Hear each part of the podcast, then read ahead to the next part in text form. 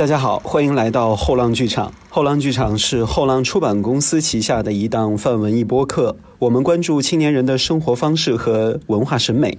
您可以在小宇宙、喜马拉雅、Podcast、网易云音乐等平台订阅收听我们的节目。每周二、周五我们不见不散。这一期的后浪剧场的节目呢，我们请到了呃著名的。导演和编剧魏时玉老师，还有我们的电影学者魏雨兰老师，来给我们做一个非常有意思的关于女性导演以及在啊电影当中女性身份的一个话题。其实呢，呃，这样的一个话题呢，也是在这些年来大家非常关注的一个点。那我们也非常高兴能够请到两位老师。其实，在电影行业内呢，有关女性身份的探讨呢，人们更多了解。写的是，呃，大多都是在水银灯下表演方面的，而在导演方面，对于女性的身份的展示呢，则相对来说哈会比较少一点。但相信在电影历史上，女性导演一定也是必不可少的一个电影的一个创作群体。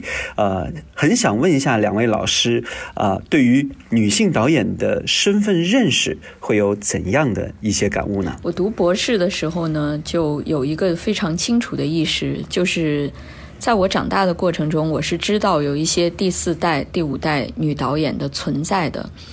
但是我知道外国也有女导演，但是他们都没有被写进电影史。这个就是最早的时候给了我一个契机，就是等到我工作了以后，我就想把自己的研究重心呢转向研究女导演。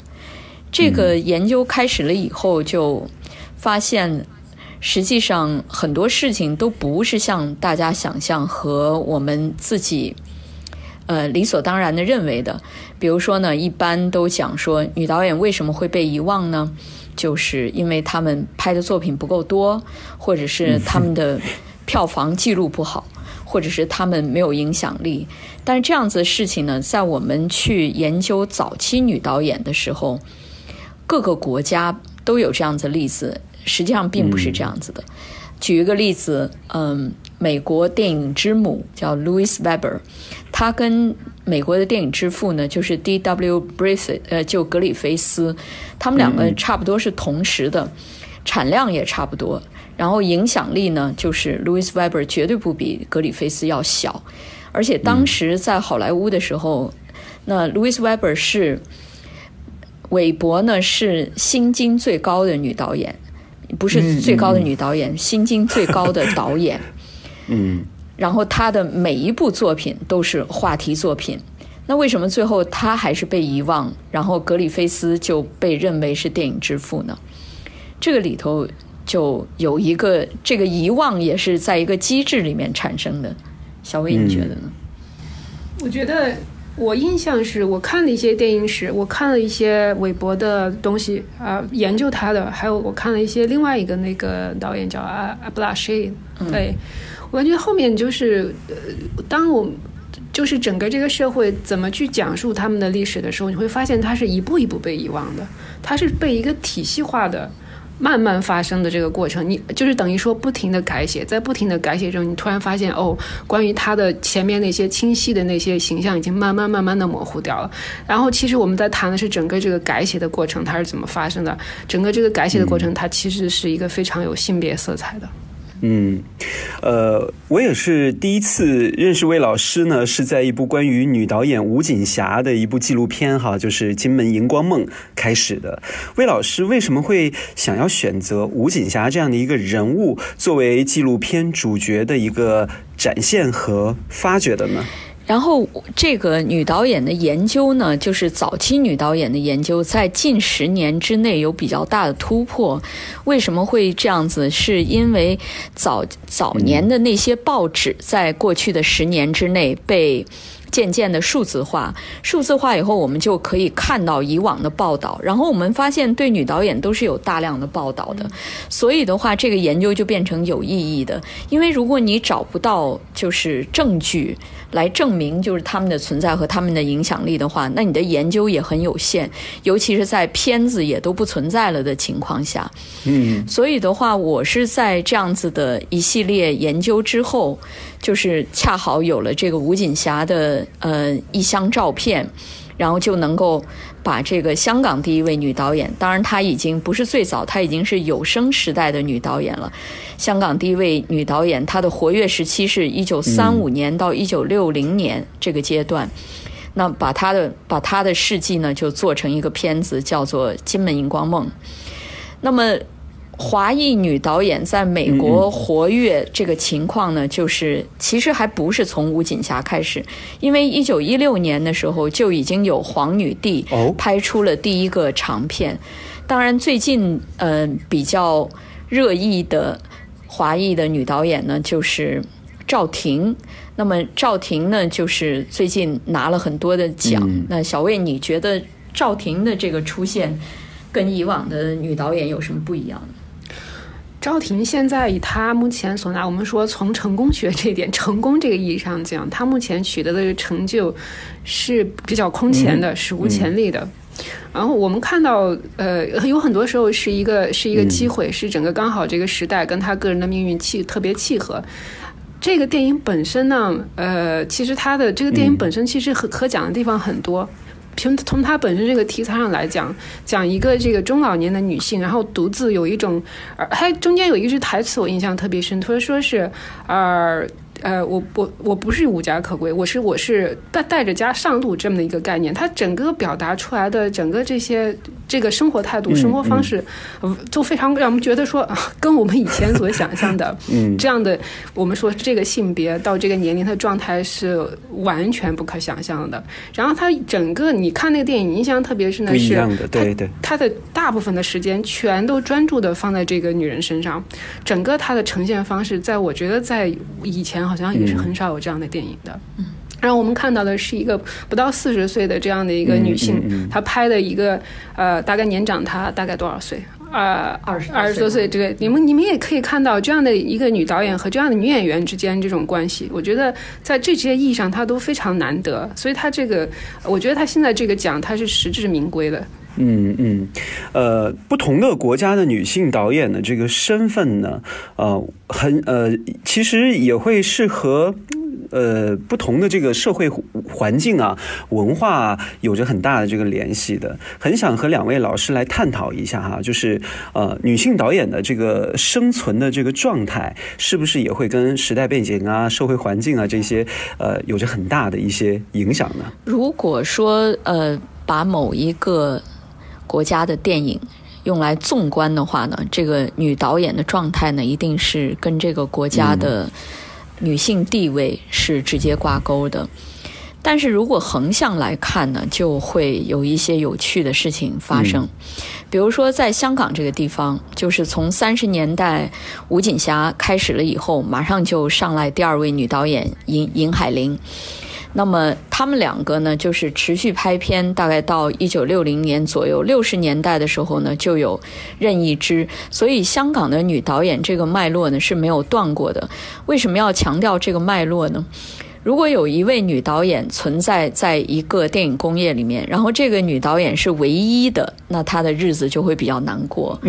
因为你会有各种不信任，然后别人谈到不管是你成功还是你失败，最后都归结到你的性别上面，因为没有没有什么可比的。那么，如果呃横向来看的话呢，如果我们看看好莱坞的话，那好莱坞呢在默片时代的时候，其实有很多女导演。结果到了啊，是吗？无声片转向有声片的时候，刚才我们介绍的那一位，嗯呃，路易斯·韦伯，他大概就是在无声片、有声片、无声片转到有声片的时候，他的这个事业呢就停止了。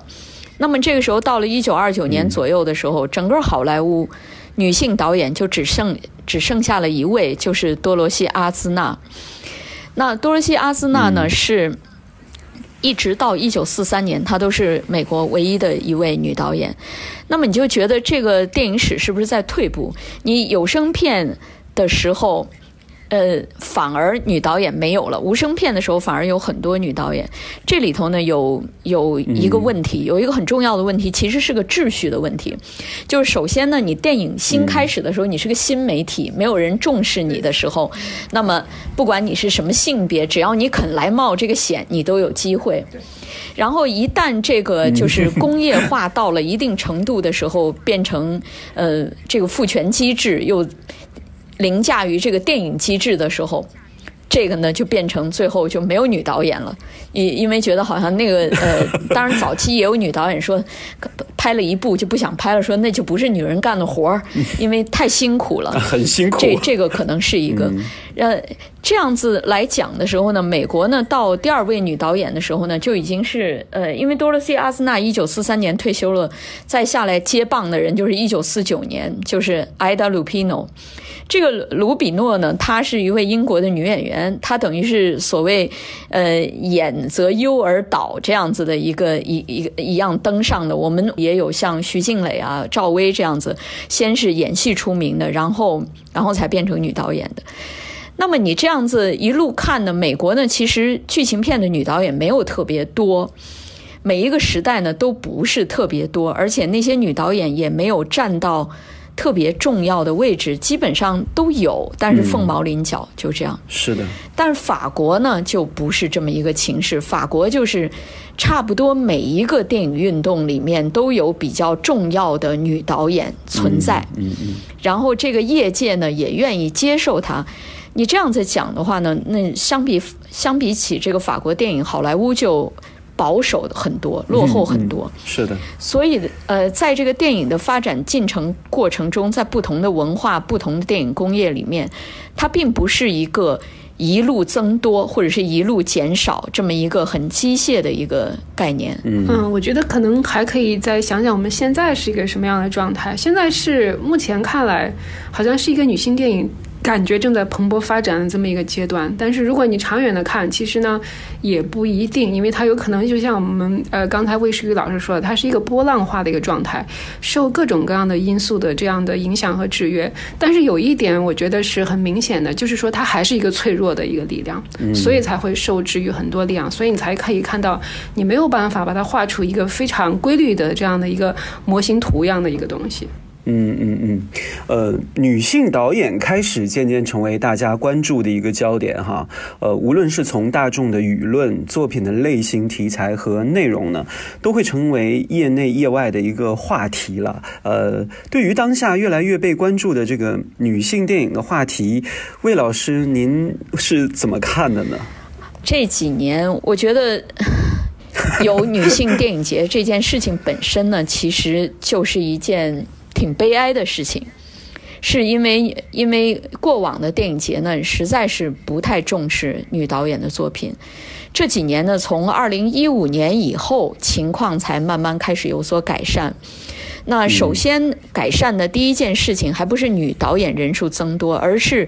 以女性作为。电影主角的电影数目增多，就是大家可以想一下，就是前几年，比如说《饥饿游戏》这样子，由这个女生来开始挑大梁的。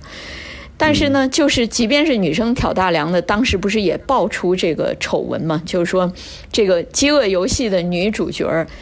他的这个 薪金呢，居然比那个男主角那个男一号其实就相当于女二号了，在那个片子里头，但是呢，他居然比他的薪水呢少了百分之二十一。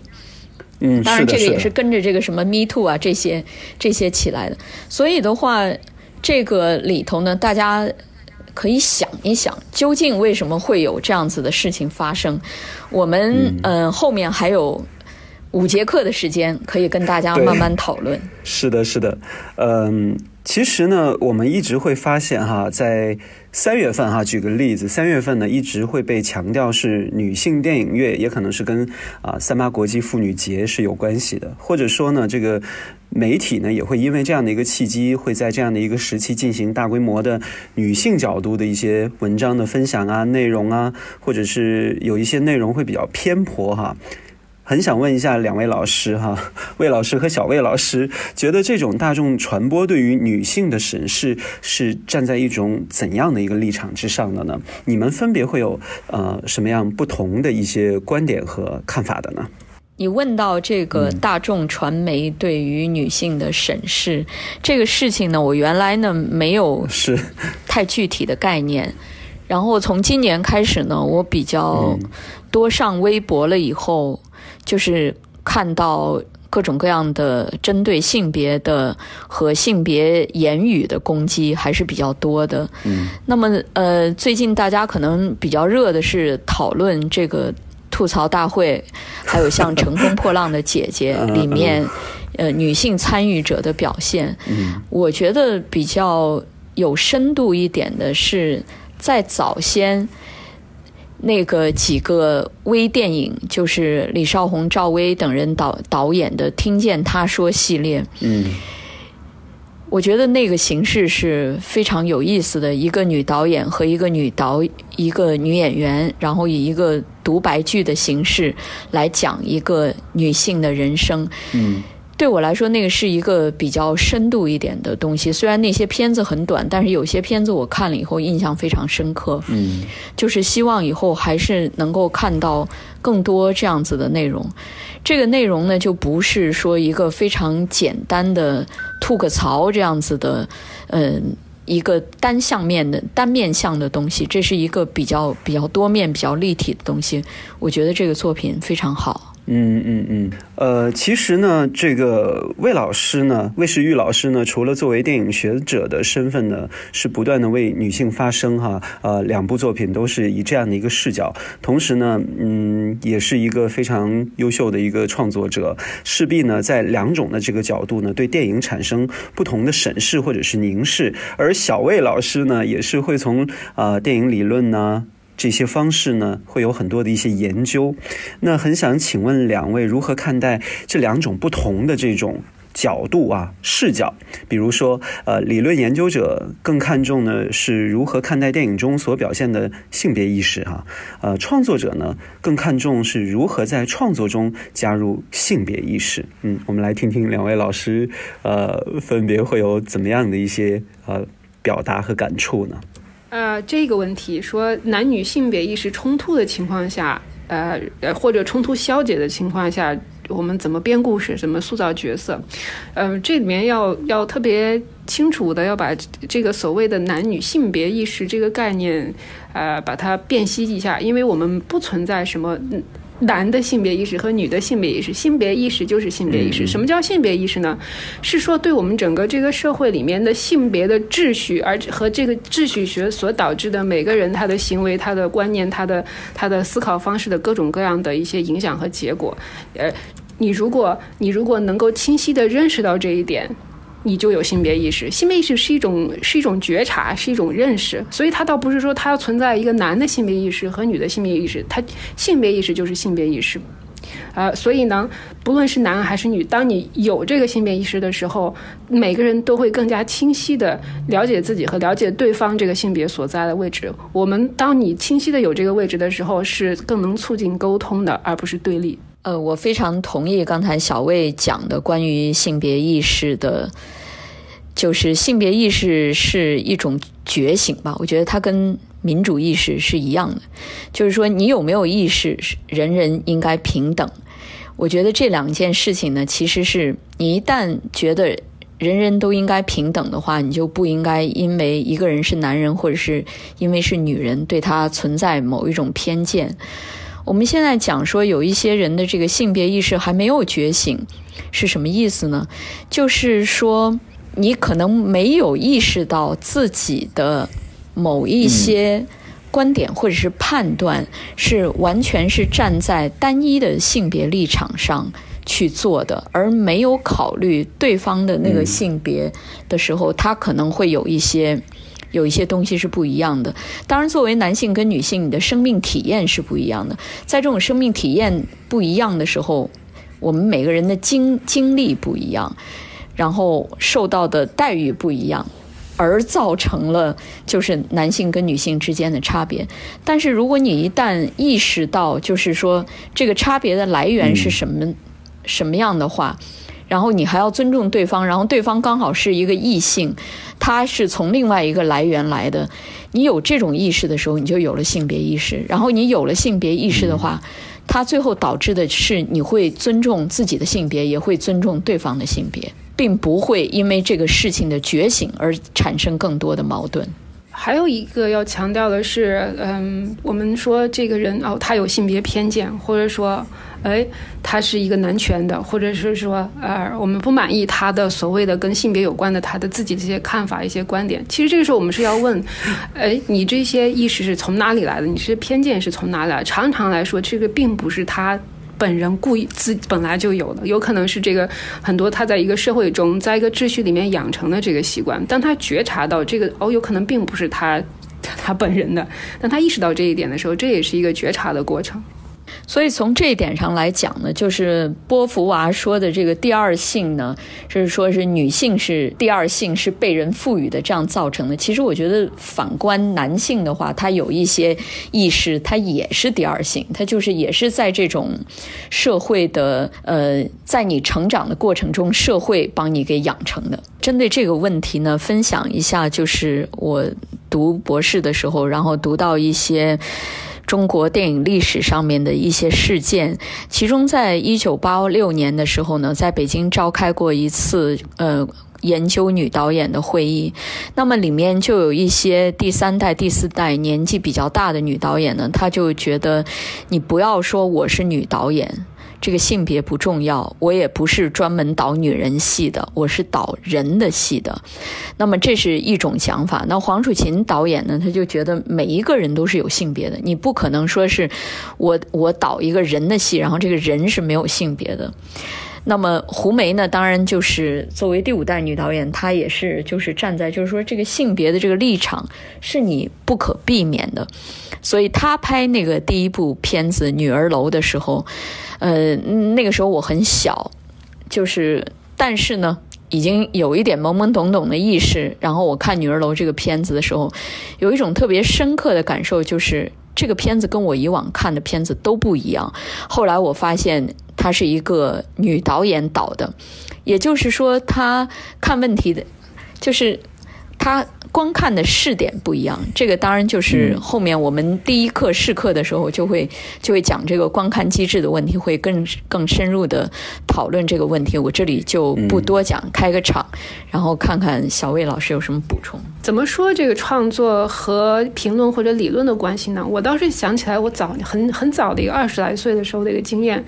我是看安东尼奥尼的《夜和时》这两部影片的时候，突然就觉得，哎，这个影片怎么跟我以前看到的所有的影片的感觉都不一样？因为我们大家知道，安东尼奥尼是他没故事，而且他的他里面的那个人的状态，你发现你看完之后说，我并不清晰的知道发生了什么事，但是我感觉到了人物的一种状态。那个里面你发现他的他的女生，他里面的女人呢，不论是年轻的还是年纪大的，他们里面有一种让你觉得，哎，他们是一个特别清，他们有一个非常清晰的观察这个世界的这个状态。所有在他在观察这个世界，他在也在观察眼前的另外一个性别里面的性男性呢，反倒是不论是中年的还是年轻的，都特别漂亮，都漂亮的一塌糊涂。但是呢，你会发现里面的男性的角色都让你觉得他们有点糊里糊涂、懵懵懂懂的感觉。我就是这两个影片，我就觉得我这个对我的性别意识的影响、认识影响特别大。我从此一发不可收拾。我突然发现。好像这个导演本人，他给我们所呈现的这个世界好像不大一样。我我因为我对自己观看影片其实是比较理性的观看影片的，这从感性进入理性的这个状态，我就。我我就有意识的，我就去查了一些资料。我突然发现，哦，原来安东尼奥尼这样，他是一个男导演，他是这样的一个导演。他说，我从小到大都在女人堆里面长大的，我对女人非常了解，是因为我发现任何时候他们都是一个对周围的情形非常清晰的，因为他们要观察这个世界，他们作为作为一个第二性别，他要时刻观察这个世界，所以他们对这个世界的掌握反倒是非常清晰的。呃，因为男的呢，因为他作为一个第一性别，他是常常是比较白目的，所以在他影片里面的男人的状态。态反倒是，呃，漂亮的外表，但是有一有一点糊里糊涂的这个状态。这个对这个这个两部影片的，我可能跟他们这两部影片它有特别大的缘分。我突然突然突然意识到，哦，原来我们有一个主体性这样的一个东西，是一个我们比如尤其是像。这个男导演的电影世界里面，他非常清晰的传达了一个女演女演，就是这个女性角色的这样的一个主体性。嗯，这个其实是我对我对一个影片的一个理性的认识。从这里呢，其实我讲这部影片的时候，我是我在在理解它，在观察它，在评论它，这是一个比较评论的一个视角。我们从评论的视角讲，我们发现呢，这个导演呢。安东尼奥尼这样的男导演，他是有一个有自觉的、有自觉的性别意识的导演，在导出来这样的影片。那么，我们还想，我还想讲的是说，我我同时发现有大量的，我有大量的影片，不论是男导演、女导演，我觉得都有可能他们是。不足够有不有没有足够的性别意识，或者他的性别意识不够那么的清晰和有觉察，所以我们可以看到他的呃所呈现的世界有大量的一些性别的问题和一些矛盾。呃，我还想分享一个，就是接着小魏老师这个话题，就是说创作。到底跟这个评论之间的这个关系是什么样的？那我我读博士的时候，我读的是电影学的博士，也就是说我不是搞创作的。但是机缘巧合下呢，我跟彭小莲导演就合作了一部纪录片。在我们合作的过程中，就是我们会经常讨论电影。嗯，我很喜欢他的电影，然后他会。告诉我，我也会有很多疑问，然后他会跟我讨论他为什么去怎么样去处理某一个角色。那么在这个讨论过程中呢，我发现就是很多电影中间对人物或者对情景的呈现跟我想象的不一样，因为创作者要考虑一些。条件的问题，然后创作的时候的各种各样的限制给他造成的问题，而我们以前就是看电影的时候呢，可能想导演这里又用了一个什么写实主义，那里又用了一个符号，我们是是这样子去想的，所以等我自己开始创作的时候呢，我也会嗯。去站在一个怎么样去娱乐观众的这个角度去讲，然后想象一下，如果是一个男的观众，或者是一个女的观众，或者是一个年老的观众，一个年轻的观众，当我去表述一件事情的时候，他会怎么样去接受这件事情？就是我作为创作者会这样子去想。那么反过来呢，我作为研究者呢，就更加。确信就是，我觉得，如果一个电影作品给了给了我们最多的阐释的可能性，这个就是一个艺术性最高的作品。这里头呢，就包括它不能用一种性别的刻板印象，或者是任何叙事的刻板印象，或者任何一个刻板印象。去去这么做，嗯嗯嗯，呃，在电影创作的这个状态里呢，作者性的东西其实都是挺私人化的，呃，角度啊和形式之外呢，对于观众来说呢，都会有不同的这个解读。我觉得，我记得我刚刚去加拿大读书的时候，我所上的那个学校叫做 Carleton University 卡尔顿大学，然后我们那个学校呢比较特别，就是全部每一节课都是一个主义，然后整整两年的。呃，硕士，呃，program 全部都是讲各种各样的主义的。那我记得当时学女性主义的时候，就有一个比较比较大的一个惊惊奇吧？为什么呢？就是说，呃，原来学的每一个理论呢，它都试图解决这个宇宙中间的一些问题，但是每一个理论都有自己的限制。然后，这个每一个理论的限制呢，都是。受到的是不一样的限制，嗯，但是所有的这些理论都没有考虑性别，一直到学到女性主义和这个就是性别理论的时候，他才讨论性别。所以女性主义呢，当时在七十年代的时候，对所有的理论和所有的主义呢，都是一个很大的冲击，因为那一些主义在建立的过程中都没有考虑性别这个因素。而我们人类呢，是从我们的思想方法到创作的这个过程，到我们观看一个电影的时候，整个观看的过程，都很少能够，基本上不能够不带这个性别视角。这个是我觉得非常非常有意思的一个东西。创作这件事情呢，古今中外，你但凡要创作，你就尤其是我们所说的呃故事性的这种，你就必然有人物，有人物你就有男女，有男女你就牵扯到他们之间的这种性意性别意味的这些关系，你怎么处理这些关系？就是你不论你怎么处理，嗯